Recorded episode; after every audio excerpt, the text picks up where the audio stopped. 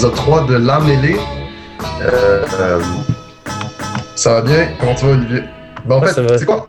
On va, briser, on va briser le quatrième mur, là. Euh, on, a, on a enregistré les deux épisodes back-to-back. Fait que l'épisode 2 et 3, on les a fait comme un peu pas mal proches. On va brise le quatrième mur. Euh, fait qu'on va faire suite. On avait parlé d'NBA dans l'épisode précédent. Là, on va parler de pas mal tous les sujets qu'on n'a pas pu euh, discuter dans l'épisode précédent. Fait qu'on va parler de Montréal. On va parler euh, de tout ce qui concerne euh, les résultats positifs aux tests d'antidopage pour les athlètes. C'est un sujet qu'on voulait parler. Puis, on va conclure avec euh, des petites questions, un peu pour vous aider à mieux nous connaître. Exactement. Donc, on y va avec un petit marathon ici. On espère que vous allez apprécier. Génial. Fait que les Alors. Canadiens de Montréal, Olivier. Ils sont en feu. Ils sont en feu, Jason. Cinq victoires de suite au moment où on se parle. Euh, depuis le, le congédiement de l'entraîneur-chef Martin Saint-Louis, on dirait que les gens commencent déjà à planifier la parade pour, euh, sur Sainte-Catherine pour le mois de juin. C'est fou, Jason. On est passé de Ah, c'est la pire équipe de tous les temps à Let's go, on fait les séries, on fait une run pour la coupe, on va euh, chercher des gros joueurs à la date limite. C'est ça, être un fan des Canadiens. C'est les fans peut-être les plus bipolaires dans le sport, honnêtement. Euh, du jour au lendemain, tout peut changer ici à Montréal. Je pense que euh, on va peut-être euh, rationaliser ça un petit peu. Euh, mais oui, il faut, faut le dire, c'est jusqu'à maintenant, ça a été un succès, l'embauche de Martin Saint-Louis puis le congédiement de Dominique Ducharme. C'est souvent ça qui arrive avec les entraîneurs par intérim dans tous les sports. À court terme, généralement, ça a un effet positif. Mais je pense que pour le Canadien, ça, c'est aussi quelque chose qui, qui va durer sur le long terme. Honnêtement, j'espère. J'espère qu'ils vont pas se mettre à gagner euh, infiniment. Parce que j'espère qu'ils vont continuer de poche puis avoir un bon choix. Mais au moins, sur le court terme, gagner une coupe de matchs de suite, c'est bon pour euh, la confiance des gars. C'est bon pour, pour les fans. Ça redonne un sport un petit peu pour, euh, pour le futur. Puis, c'est quand même du positif. là. Ouais, totalement. Puis, écoute, c'est la- sais, euh, je suis pas un aussi grand fan de hockey que Olivier. Tu sais, moi, c'est vraiment la première saison depuis longtemps que je me remets vraiment à écouter du hockey de la Ligue nationale. Et puis, de ce que j'ai vu, honnêtement, j'aime beaucoup la, le- les fans de l'équipe du Canadien de Montréal. À, suivre sur les réseaux sociaux, c'est vraiment intéressant vos réactions, je trouve. C'est très divertissant. Genre, je sais pas, vos, les changements, genre, je sais pas. Je trouve ça c'était très drôle la transition entre qu'est-ce qu'il y avait avec Dominique Charme puis Martin Saint-Louis. La conversation était genre drôle à suivre. Euh, puis ce que, ce que j'aime beaucoup de ce que j'ai vu sur Martin Saint-Louis, c'est à quel point euh, les joueurs semblent le respecter, surtout parce qu'on se rappelle, il y a une expérience de joueur, il a joué pour les Lightning de Tampa Bay, il me semble. C'est un joueur nommé au temple de la renommée. Euh, puis j'avais lu un article à son sujet ce qui était très intéressant, c'était comme le, joueur, je pense, le gardien Andrew Hammond, euh, le gardien que vous avez qu'on avait échangé il y a quelques semaines, euh, on avait, on avait obtenu dans un échange avec le Wild de Minnesota. Il avait parlé du fait que, euh, mettons dans les exercices en 3 contre 3 euh, qu'il faisait en pratique, Martin Saint-Louis, il, appor- il apportait vraiment une vision différente, puis il essayait vraiment de, de se concentrer sur les attentes qu'il y avait des joueurs, mais aussi sur travailler sous pression. Puis ça, c'était pas un aspect que, de ce que j'ai compris en lisant l'article qui était vraiment présent avant euh, la tra- le changement d'entraîneur. Je pense que ça, c'est un exemple qui montre qu'il y, a y a un changement de philosophie, puis son expérience de joueur lui permet de vraiment rejoindre euh, les membres de l'équipe. Ça, je trouve ça vraiment cool. Et euh, comme tu as dit, je pense qu'un changement d'entraîneur, ça, amène- toujours un vent de fraîcheur, ça amène toujours quelque chose de positif, ça, permet de enlever une certaine pression d'une certaine façon parce que c'est comme, OK, ben, c'est ta nouvelle voix, tu as des nouvelles personnes avec qui travailler, il y a comme une excitation. Fait que, à date, le Canadien est sur une très belle notion. On a battu les sénateurs d'Ottawa. Euh, C'était samedi, 2 à 1. Fait que, euh, génial pour eux. Ouais, ben tu sais, c'est sûr, euh, je pense qu'avant avant qu'il coach le Canadien, sa, sa plus grande expérience comme entraîneur, c'était, il coachait des pee il coachait des gars de 13 ans. Ça faisait peur à beaucoup. Mais tu sais, quand un gars qui est au temps de la renommée, qui a gagné des championnats des compteurs, il a gagné une Coupe Stanley, il a gagné une médaille d'or olympique, puis tu sais, Martin Saint-Louis, c'est pas un gars qui, qui a fait sa carrière juste sur le talent. C'est un gars 5 et 8, euh, jamais été repêché. Il est passé par toutes les ligues imaginables. Il a travaillé tellement fort pour se rendre, pour avoir la carrière qu'il a eue. Donc, c'est sûr que quand il met le pied dans le vestiaire, tu es obligé de l'écouter, tu es obligé de le respecter. Puis ça, je pense que ça fait une grosse différence. Je dis pas que les joueurs avant, ils respectaient pas Dominique Ducharme, mais je pense que quand, quand un gars de la trompe de Martin Saint-Louis qui entre dans le vestiaire, qui amène euh, une énergie, qui amène une nouvelle vision, peut-être un peu plus moderne du hockey, tu sais, lui, ça va être un player's coach. C'est sûr, il va être super exigeant, mais ça va être un player's coach. Puis, je pense que déjà, ça se voit, surtout avec les plus jeunes, là, Cole Caulfield a quelque chose comme 10 euh, points, je pense, en 10 points en 8 matchs là, depuis que, que Martin Saint-Louis le coach. Le Caulfield, il disait quand il était plus jeune, il mettait le numéro 26 parce que son idole, c'était Martin Saint-Louis. Le 26, c'était le numéro Martin Saint-Louis. Donc, je pense que pour les jeunes aussi, ça va être vraiment bon. Mais c'est ça. Je pense qu'un gars avec juste ce bagage-là qui arrive dans le vestiaire, t'es obligé de l'écouter. Il y avait des vétérans avant qui faisaient la baboune, des Jeff Petrie de ce monde. Mais tu peux pas faire ça quand tu as, Martin Saint-Louis qui, du haut de ses 5 pieds 8, te regarde droit dans les yeux.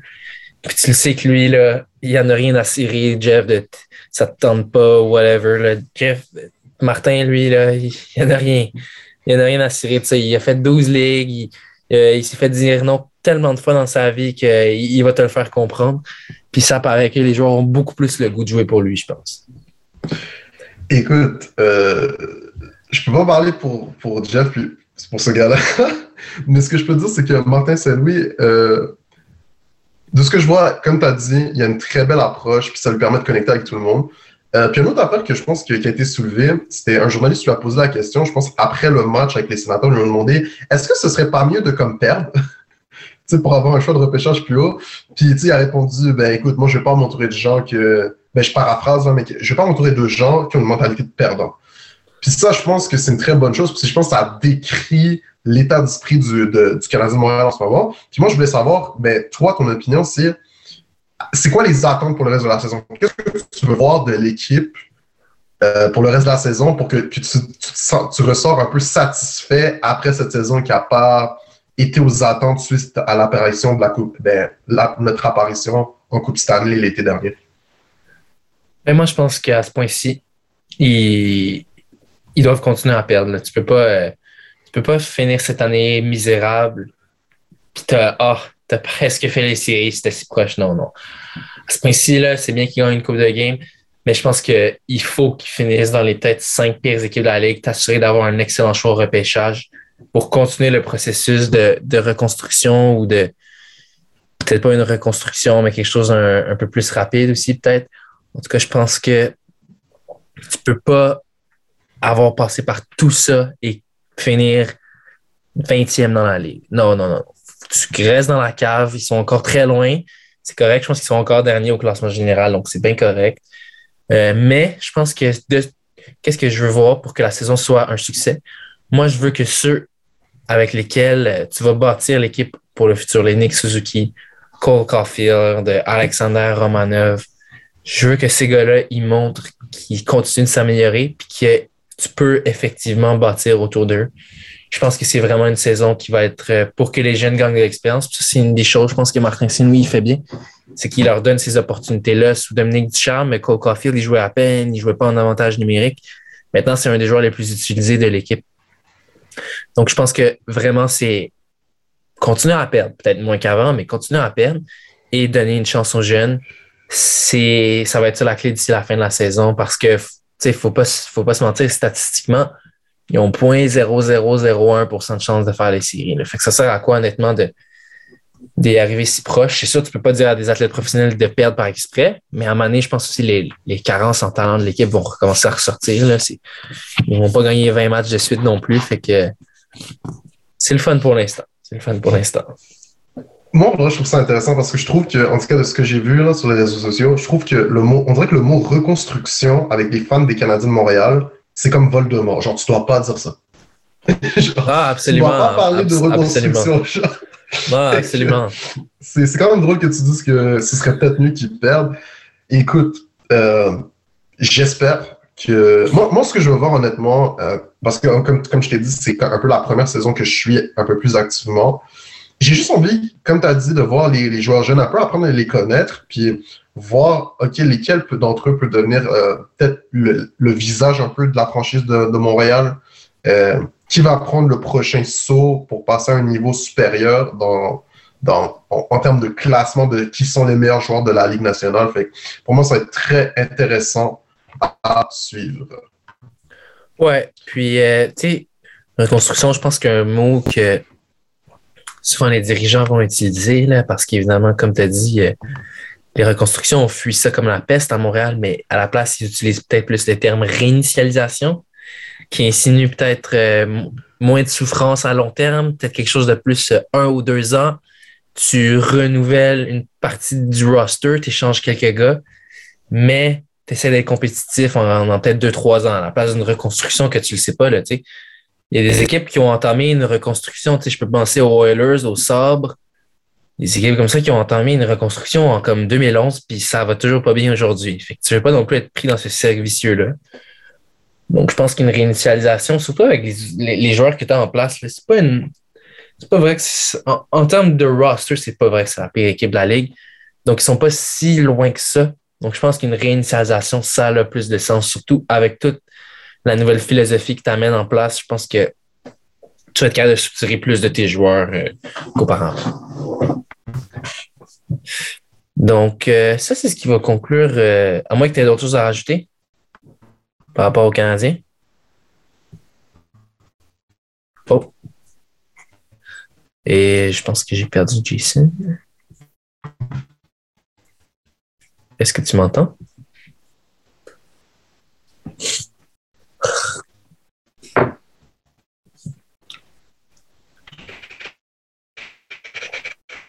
Euh, non, je peux pas vous enrager. Euh, ouais, bon, c'est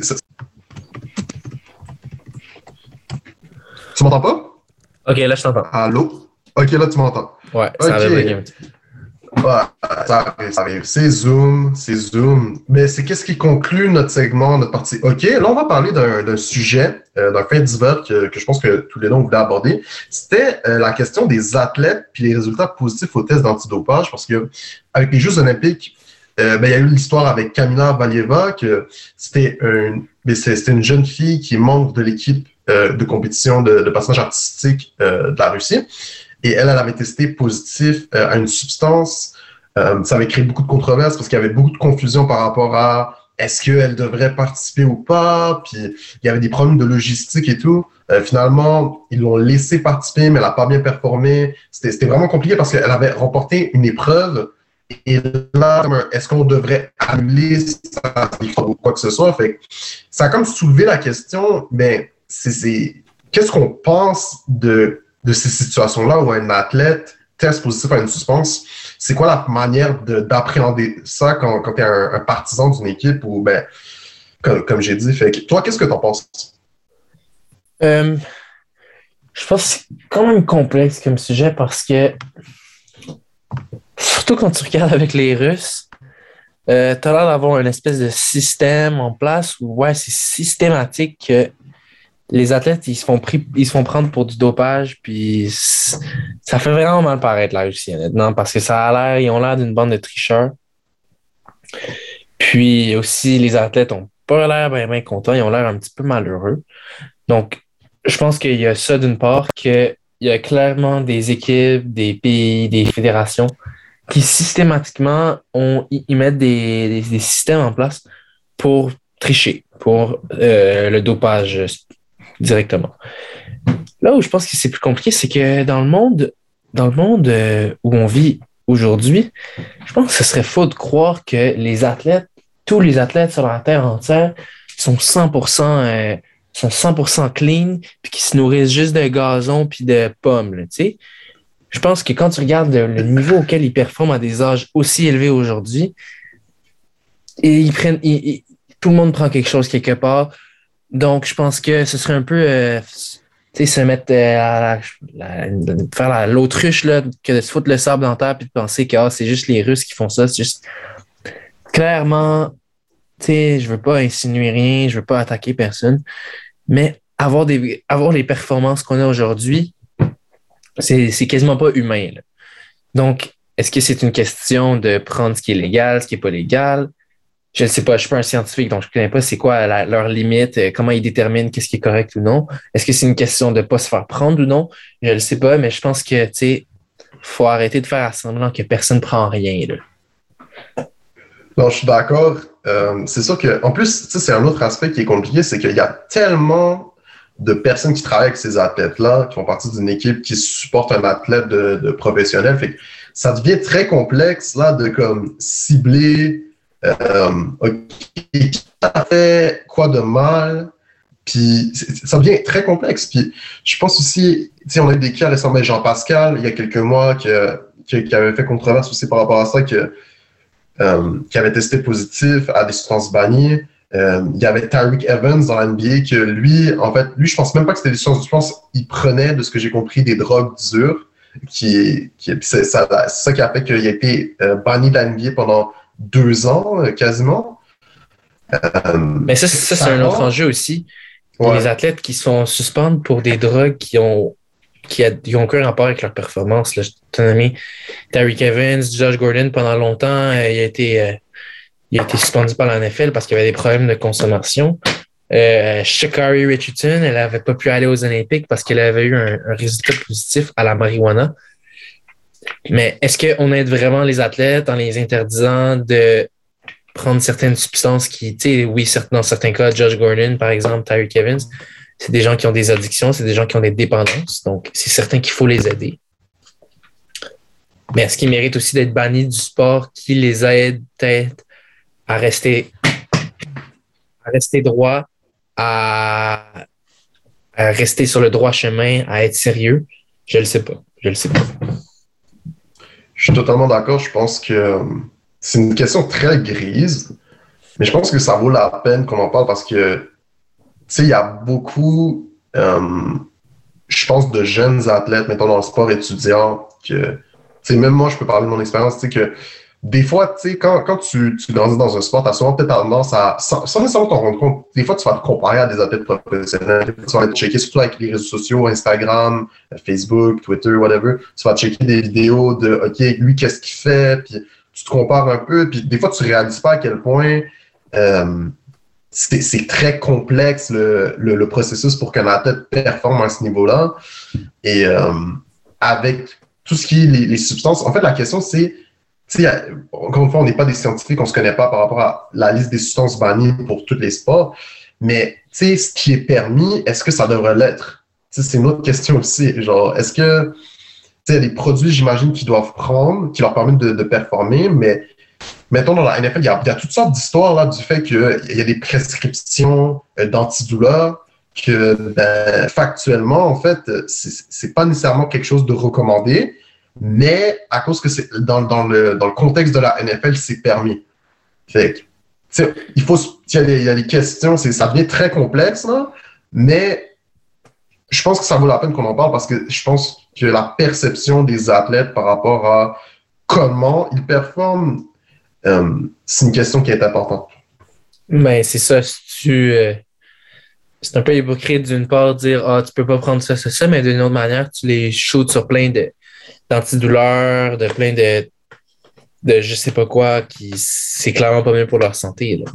Parce que la, la, douleur physique, surtout dans les sports de contact, là, je dirais le football puis le, le hockey, la douleur que ces gars-là ils vivent avec à tous les jours, c'est pas quelque chose de normal. Donc, c'est sûr que tu dois, faut trouver des moyens de vivre avec ça. Maintenant, où est-ce que tu traces la ligne de ça c'est correct, ça c'est moins correct. Je ne sais pas, je ne suis pas scientifique. Je pense qu'il y a déjà du progrès qui commence à être fait dans ce sens-là, qu'il y a certaines choses qui n'étaient pas permises avant, qui maintenant le sont, et qui n'avaient pas raison d'être interdites, honnêtement. Mais c'est clair qu'il y a encore beaucoup de chemin à faire. Ouais. on souhaite juste aux athlètes, juste faites attention, genre, entourez-vous des bonnes personnes, parlez avant de comme, genre, parlez aux bonnes personnes pour vous informer correctement parce que c'est compliqué là, de, de, de, de, prendre les bonnes affaires pour euh, bien performer. Puis on souhaite que euh, qu'au final, il n'y ait pas de conséquences au long terme sur leur santé par rapport à ce qu'ils doivent prendre dans leur préparation.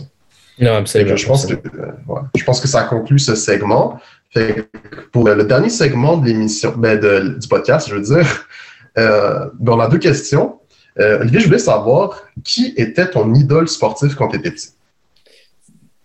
Hmm. Euh, je pense que c'est quelque chose qu'on a un peu touché. Premier, euh, premier épisode. moi, j'étais un, un, méga fan des Canadiens quand j'étais plus jeune. Puis mon joueur préféré des Canadiens, c'est lui qui était mon idole. Puis je pense que c'était l'idole beaucoup de gens, c'était Piqué Souban. C'était un joueur juste spectaculaire, électrisant, charismatique. C'était lui mon idole. Je pense que je suis loin d'être le seul. si on faisait un recensement chez les jeunes de mon âge, c'était qui votre euh, idole sportif quand vous étiez plus jeune. Il y en a beaucoup que ce serait lui. Puis comme j'avais dit au dernier épisode, euh, le jour où il s'est fait échanger, ça n'avait pas été facile. Ça n'avait pas été facile. Moi, je te dirais que pour moi, ça se décide entre trois gars.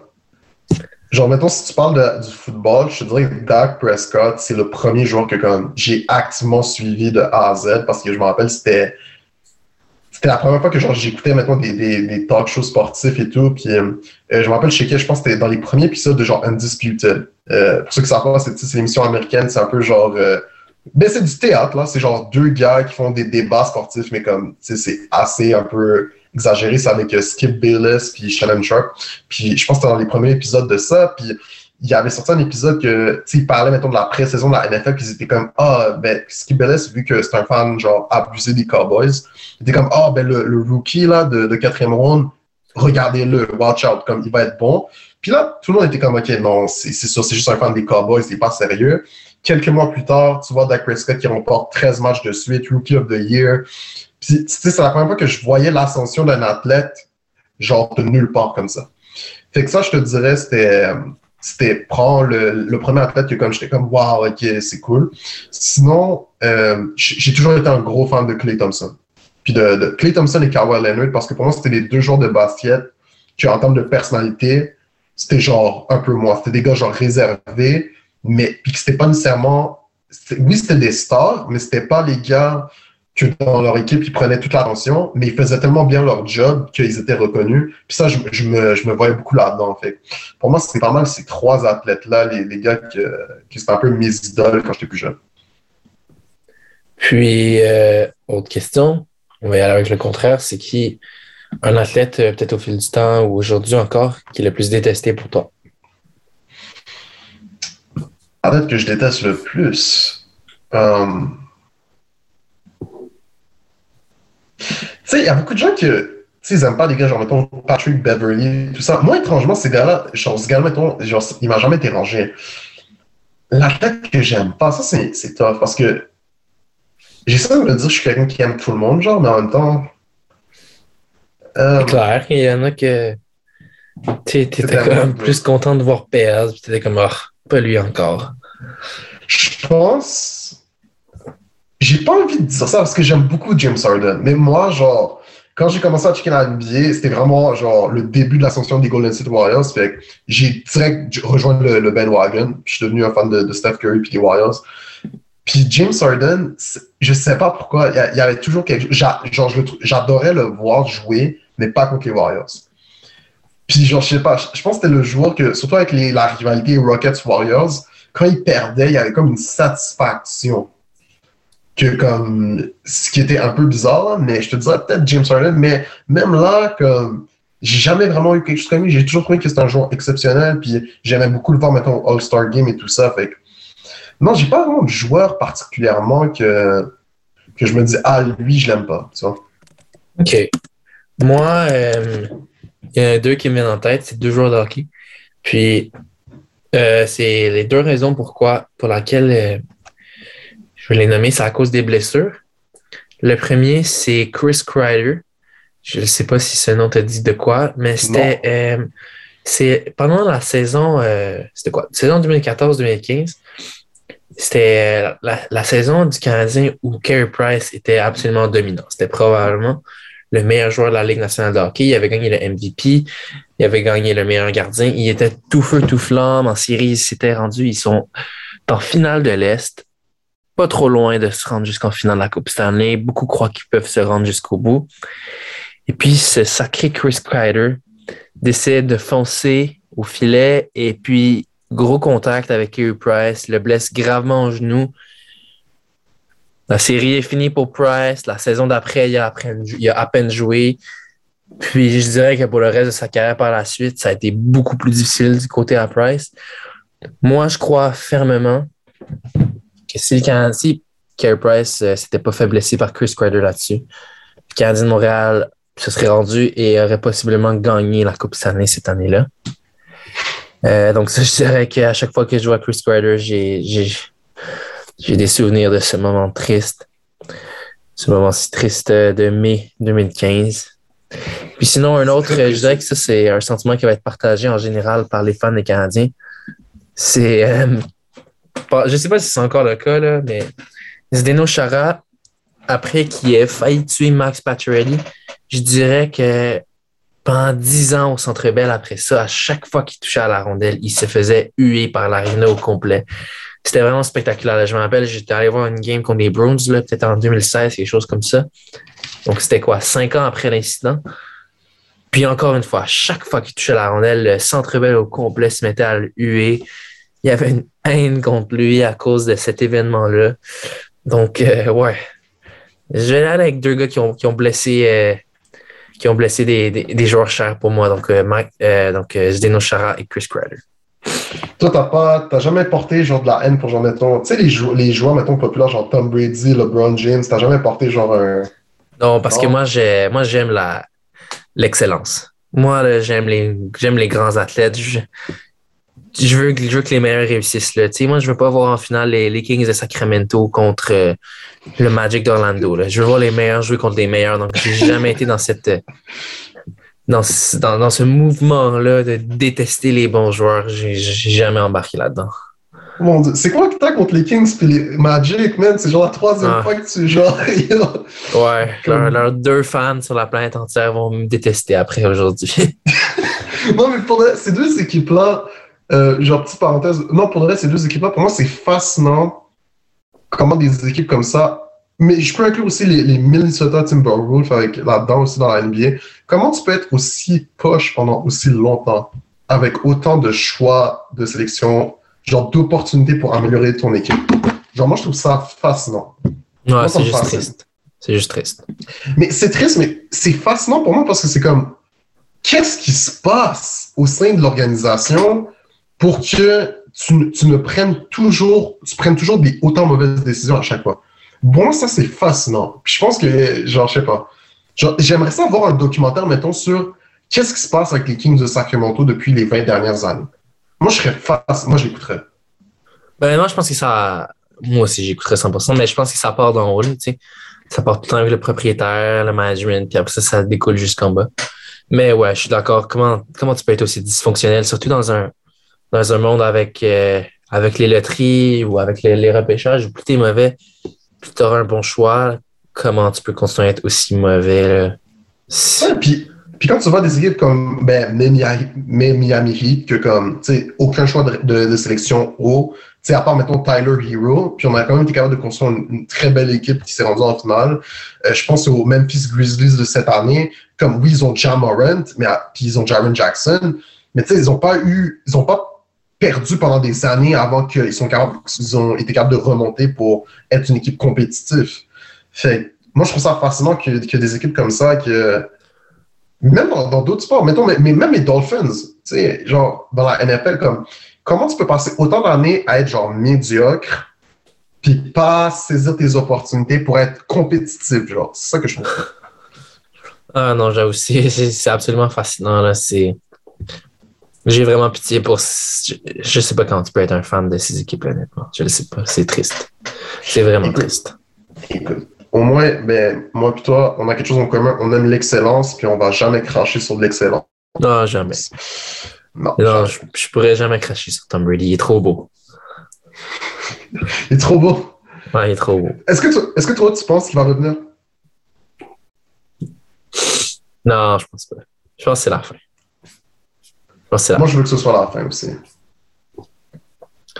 Et le gars, il, il va passer la prochaine année à voyager le monde, à être avec ses enfants, aller à la plage. Pourquoi tu aurais le goût de revenir puis de te faire frapper à terre par des gars de 300 livres, honnêtement. Honnêtement. Il a fait assez d'argent. Il a une belle femme, des beaux enfants. Je pense que Tom, il... Tom va profiter de la vie.